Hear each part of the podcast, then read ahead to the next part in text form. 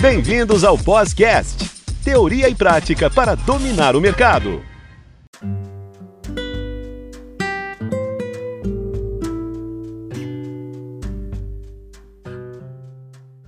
Olá, alunos, bem-vindos ao Podcast, teoria e prática para dominar o mercado, sempre trazendo assuntos relevantes e atuais e contando com a participação dos nossos tutores. Tenho o prazer de trazer para vocês a tutora Suelen Tomás, que estará conosco neste episódio e nos três próximos com o tema inteligência emocional. Olá, tutora Suelen, seja bem-vinda ao podcast. Olá, Ricardo. Olá, alunos. Desejo que todos estejam bem. Meu nome é Suelen Tomás, eu sou psicóloga, Master Coach, tenho algumas formações em pós-graduação em MBAs e as minhas especializações estão relacionadas ao desenvolvimento humano. Parte da minha trajetória profissional ela foi realizada dentro do ambiente corporativo. Eu já trabalhei em empresas desde pequeno porte, médio e grande porte, até empresas multinacionais na área de recursos humanos. Hoje eu atuo com desenvolvimento humano através das sessões de terapia, sessões de coaching e também trabalho como orientador educacional, dando suporte aos alunos e alguns cursos de MBAs, MBAs e pós-graduação.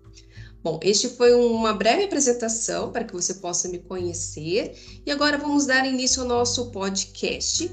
Nós vamos, nesse episódio, né, nós vamos entender o que, que é inteligência emocional e qual a sua importância em nossa vida.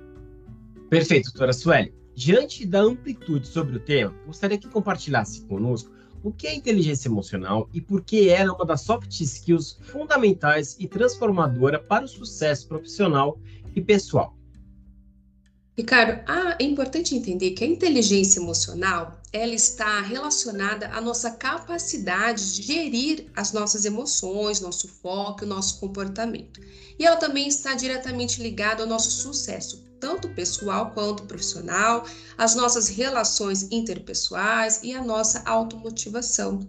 É importante entender que a forma que nós enfrentamos algumas situações e a maneira que nós lidamos com as pessoas é um fator primordial para o nosso desenvolvimento, tanto individual quanto interpessoal. O nosso sucesso pessoal e profissional depende mais da nossa inteligência emocional do que da nossa inteligência cognitiva. As pesquisas apontam que o nosso sucesso depende de 77% da nossa inteligência emocional, que é o cérebro que sente, e apenas 23% da inteligência cognitiva, que é o cérebro que pensa. Por isso que é fundamental desenvolver essa soft skill. O que é essa soft skill? São as habilidades comportamentais. Então, há, há, são várias né, soft skills, mas a inteligência emocional são habilidades comportamentais que nós vamos desenvolvendo e isso vai contribuir para o nosso sucesso, tanto pessoal quanto profissional. Doutora Sueli, vejo que hoje em dia muitas pessoas têm buscado desenvolver esta competência. E por que essa busca vem aumentando constantemente? Porque nós não fomos ensinados a gerir as nossas emoções. Então, o que nós aprendemos lá na escola, desde o fundamental, ensino médio, foi Escola, a gente aprendemos na escola pretérito perfeito, mais que perfeito. Aprendemos a fazer a leitura da tabela periódica, raiz de Bhaskara, mas nós não aprendemos sobre as nossas emoções. Então, Ricardo, você já viu alguma criança no shopping ou no mercado fazendo birra? Você lembra de algum episódio que te chamou a atenção? Ah, é muito. Geralmente tem isso, né? A criança se joga no chão, quer alguma coisa, uh, grita, né? Ou fica batendo o pé sempre tem, acontece isso, né? Fica chamando a atenção também né, de todo mundo que tá em volta. Exatamente. Então, isso acontece constantemente, sempre há um episódio assim, né? Então, é muito comum você ver uma criança fazendo birra e a mãe ou o pai pedir para essa criança ficar quieto, ou pega forte pelo braço, alguns chegam até a cometer alguma agressão, dando uma palmada, um beliscão. Então, raramente uma situação dessa você vê uma mãe ou um pai abaixando da altura do filho e explicando: filho, isso que você está sentindo é frustração. Eu entendo que você queria este brinquedo ou este doce, mas não será possível comprar hoje. Então, nós podemos combinar que da próxima vez que nós viemos aqui, nós vamos comprar isso.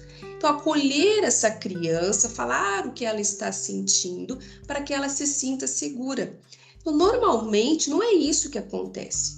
Né? Então, este é só um exemplo, mas há muitos outros casos em que devemos engolir o choro. Quem já ouviu aquela frase, engole esse choro, menino? E dependendo de como a criança interpreta isso, se ela interpretar isso de uma forma distorcida, isso na fase adulta faz com que essa pessoa continue engolindo as coisas, não identificando as nossas emoções. Isso tem um impacto muito grande na nossa vida, seja em nossa saúde, em nossas relações pessoais, profissionais, entre outros. Perfeito, doutora Suélia. Uma dúvida. A, gente fala tanto mas o que são as emoções e para que servem? A palavra emoção, ela vem do latim mover e significa mover. E qualquer emoção, ela está propensa a um agir imediato. Então, nós temos a tendência de olhar mais para os acontecimentos negativos do que para os positivos. E por que que isso acontece? Então, a mente emocional, ela é mais rápida do que a mente racional. Portanto, na época lá da pré-história, se você visse, é, observasse um tigre dentes de sabre correndo em sua direção, o medo e o estresse, que é uma emoção negativa, fazia com que o seu corpo liberasse substâncias químicas em fração de segundos e preparava o seu corpo para lutar ou fugir, porque era uma questão de sobrevivência.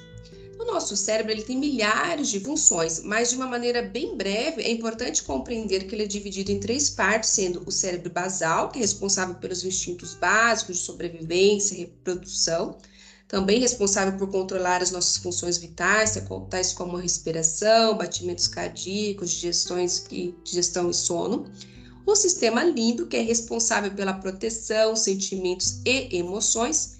E o neocórtex, que é a parte cerebral mais evoluída, sendo responsável pelo raciocínio lógico, percepção, entendimento, nos dando a consciência de observar o que nós sentimos e de tomar decisões de uma maneira racional.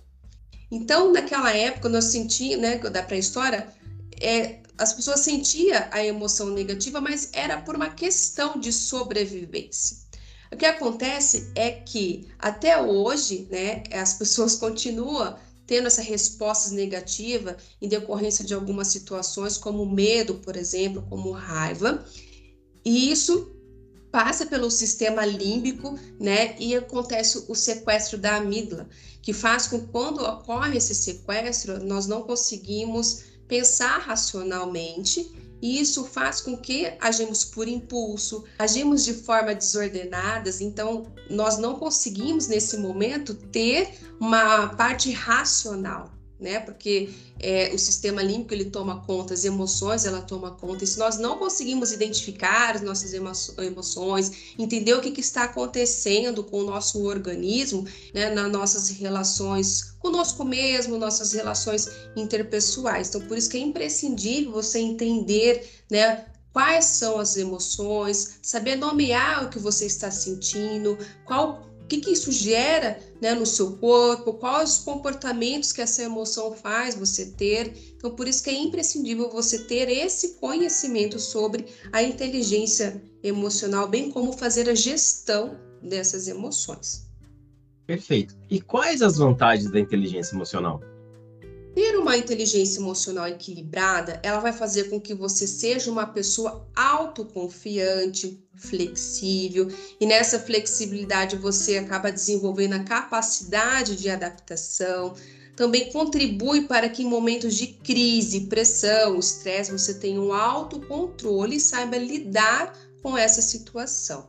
Então, ter o controle das emoções também melhora a tolerância, melhora a capacidade de se expressar adequadamente, passa a reduzir comportamentos, é, você reduz né, os comportamentos autodestrutivos, aprende a lidar com a solidão, com a ansiedade, entre outros. Então, a inteligência emocional ela é um conjunto de habilidades e faz parte dessas habilidades autoconsciência, autogestão, empatia e habilidade social. E estes são os pilares da inteligência emocional e também este é um assunto para o próximo episódio. Para finalizar, eu deixo aqui uma pergunta para que você possa refletir. Agora que você tem conhecimento sobre o que é inteligência emocional, de que maneira você tem buscado a desenvolver a sua inteligência emocional?